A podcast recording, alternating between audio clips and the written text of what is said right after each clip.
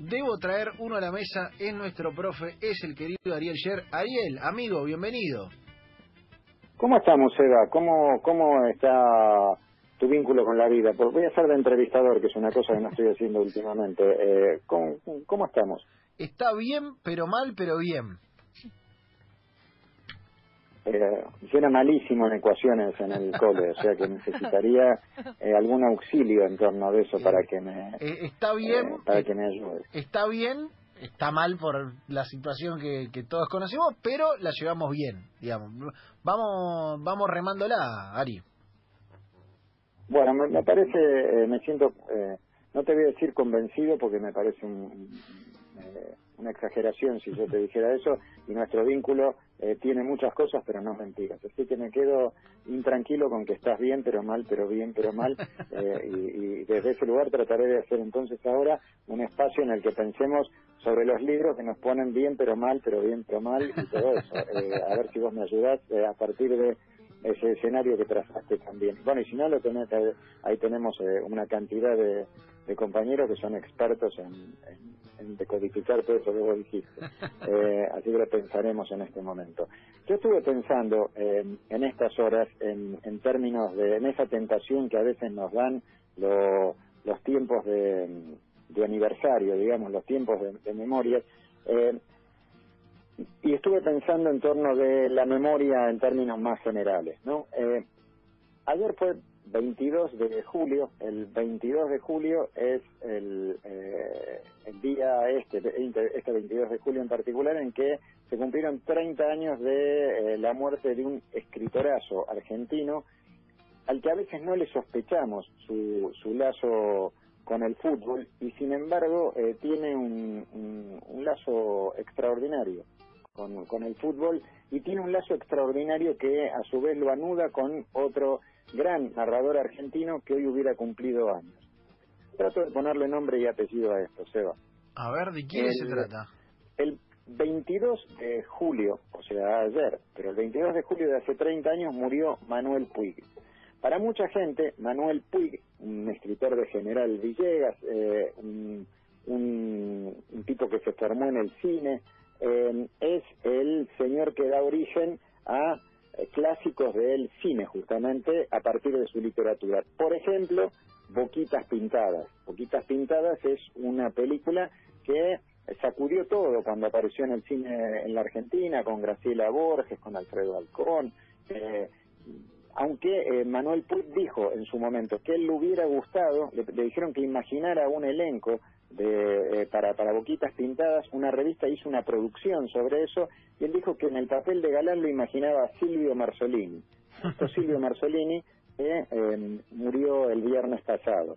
Y decía que en la como contrafigura, como contrafigura de un tipo que era muy del pueblo y que tiene una un vínculo amistoso con, con el personaje que encarnaría Marzolini, él se imaginaba a Carlos Monzón. En la producción de la revista, eh, sobre el elenco de Boquitas Pintadas que imaginaba eh, Puig, después fue otro el elenco, aparecen las fotos Marzolini, Monzón llegó a la producción pero un poco más tarde, pero eh, de alguna manera aceptó eso. Y, eh, y la otra película muy conocida por su por, por, por su resonancia en Hollywood se llama El beso de la mujer araña. El beso de la mujer araña que con Raúl Juliá y William Hurt eh, también eh, eh, llenó salas en todo el mundo, se sigue viendo en todas partes, fue muy premiada, es eh, la historia de un vínculo prohibido entre dos eh, personas eh, mm, prohibidas y que están presas en el Brasil, campeón mundial del 70, en el Brasil de la dictadura, eh, del nudo de la dictadura en Brasil. Eh, uno porque es homosexual y el otro porque es militante de izquierda. Em, sobre eso escribió Manuel Puig y eh, lo notable es que Puig, a quien lo conocemos por eso, lo conocemos porque escribe novelas que parecen folletines, que, que, que rescatan la, la, la, la lógica narrativa eh, y la ponen muy arriba de los teleteatros que miraban mis abuelas cada tarde en los pueblos en los que vivieron en, en la Argentina que las hospedó. Bueno, ese Puig, ese señor Manuel Puig tiene eh, una, eh, una serie de referencias al fútbol que son eh, conmovedoras. A mí me gusta, para no abrumar con referencias de él sobre el fútbol, eh, algo que pone en eh, la traición de Rita Hayworth. Rita Hayworth fue una gran actriz de Hollywood, una, sobre todo fue una, una, una maravilla estética para quienes miraban cómo ella sacudía sus cabellos colorados y se enamoraban montones de generaciones. Javi Lanza hubiera muerto derretido mirando a Rita Hayworth, pero nació después. Nació, Javi Lanza no ha tenido suerte porque nació después de Maradona, o sea, apareció en el mundo como, como analista de fútbol después de Maradona y eh, empezó a enamorarse después de que Rita Hayworth ya no estaba entre nosotros. En la tradición de Rita Hayworth, eh, esa novela de 1968, eh, Puig habla de los sueños, de las imaginaciones de un, imaginaciones de un pibe, un pibe como, como vos, Eva, como Javi, como Luquitas Rodríguez. Y en un lugar eh, eh, lo supone al pibe jugando con sus ídolos.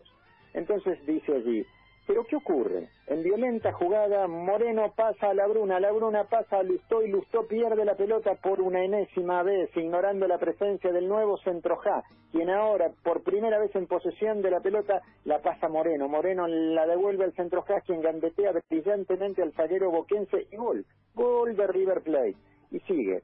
Cuenta un River Boca en el que, eh, ¿qué hace? Fui con una habilidad narrativa notable, lo que todos soñamos alguna vez lo que todos soñamos alguna vez.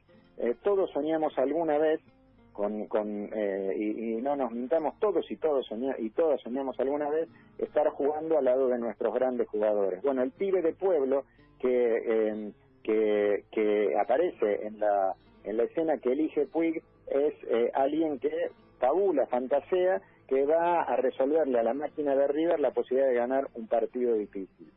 Y entonces desde PIC empecé a pensar a la Bruna y cuánto la Bruna hay en nuestra literatura. La Bruna es el máximo goleador de la historia de River, uno de los máximos goleadores del fútbol en la Argentina, un apellido entre los apellidos eh, en la historia del fútbol de este país o en la historia de este país más allá del fútbol. Y no hay modo, no hay modo de dedicarse a, estas cuestiones eh, eh, y eludir a la Bruna. Por ejemplo, Borges y Bioy Casares cuando escriben un cuento juntos, ¿sí? Eh, que alude al fútbol, que se llama Ese es Perquipi, ser es ser percibido.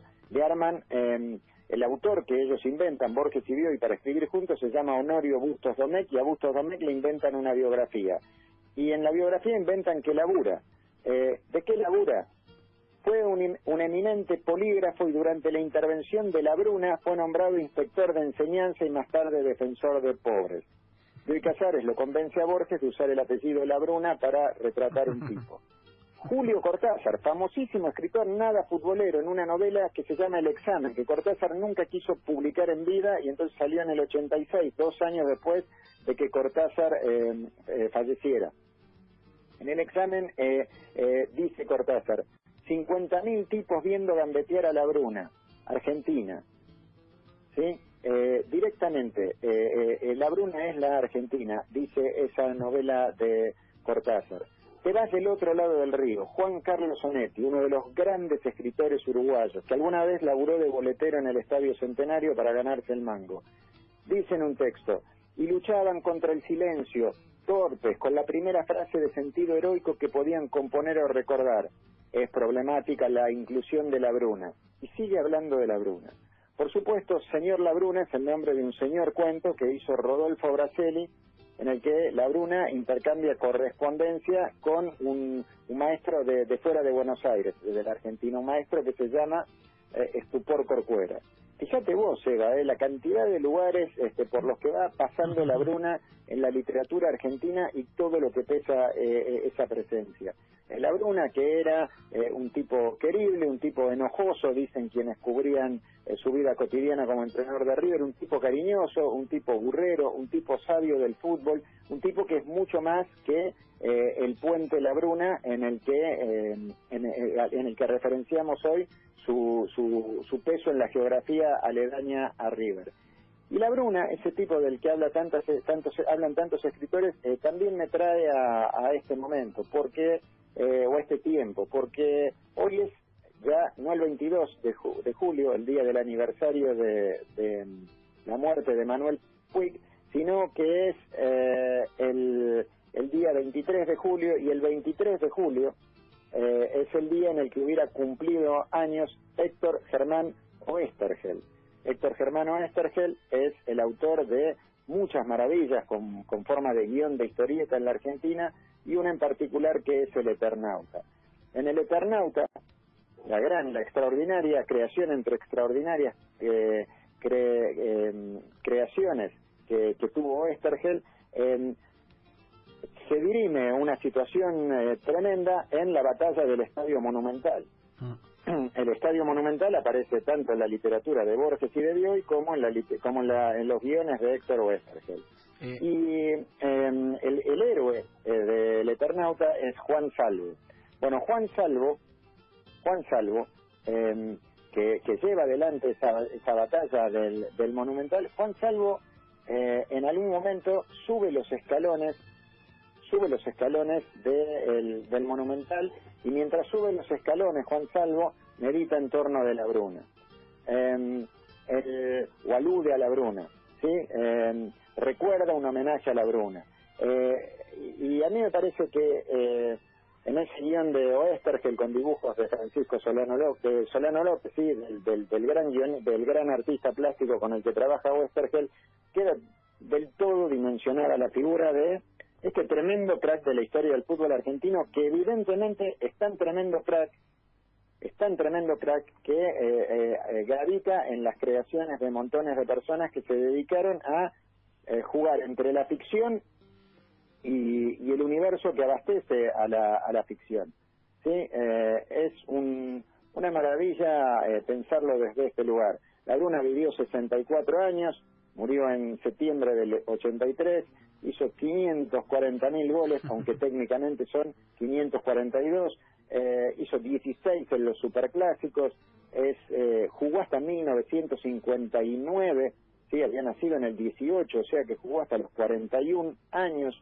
Es todo lo que se puede decir de alguien en el fútbol. Y por supuesto, eh, volvió a, aparecer en el escenario del fútbol para que River fuera campeón, bicampeón en el 75 con él como entrenador. Sobre eso también se ha hecho muy buena literatura, maravillosa eh, literatura, en, eh, pero esa literatura tuvo como mejor autor seguramente Alberto Alonso, que fue la figura de aquel River que era un gran equipo y era campeón.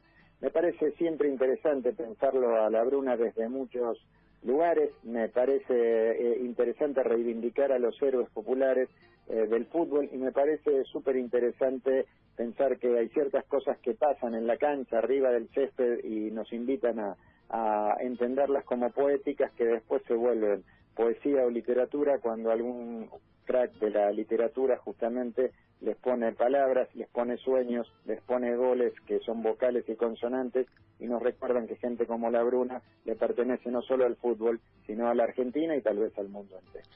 Cada día golea mejor la Bruna y cada día golea mejor Ariel Sher, rompiéndola como cada jueves aquí en Enganche. Ari, amigo, gracias por esta pieza, por este rato, por Oestergel y por tantas cosas más. Eh, te mando un abrazo, ojalá hagamos en este tiempo de la historia goles que nos den sueños como la Bruna hizo goles para que soñara tanta gente. Abrazo a toda la mesa.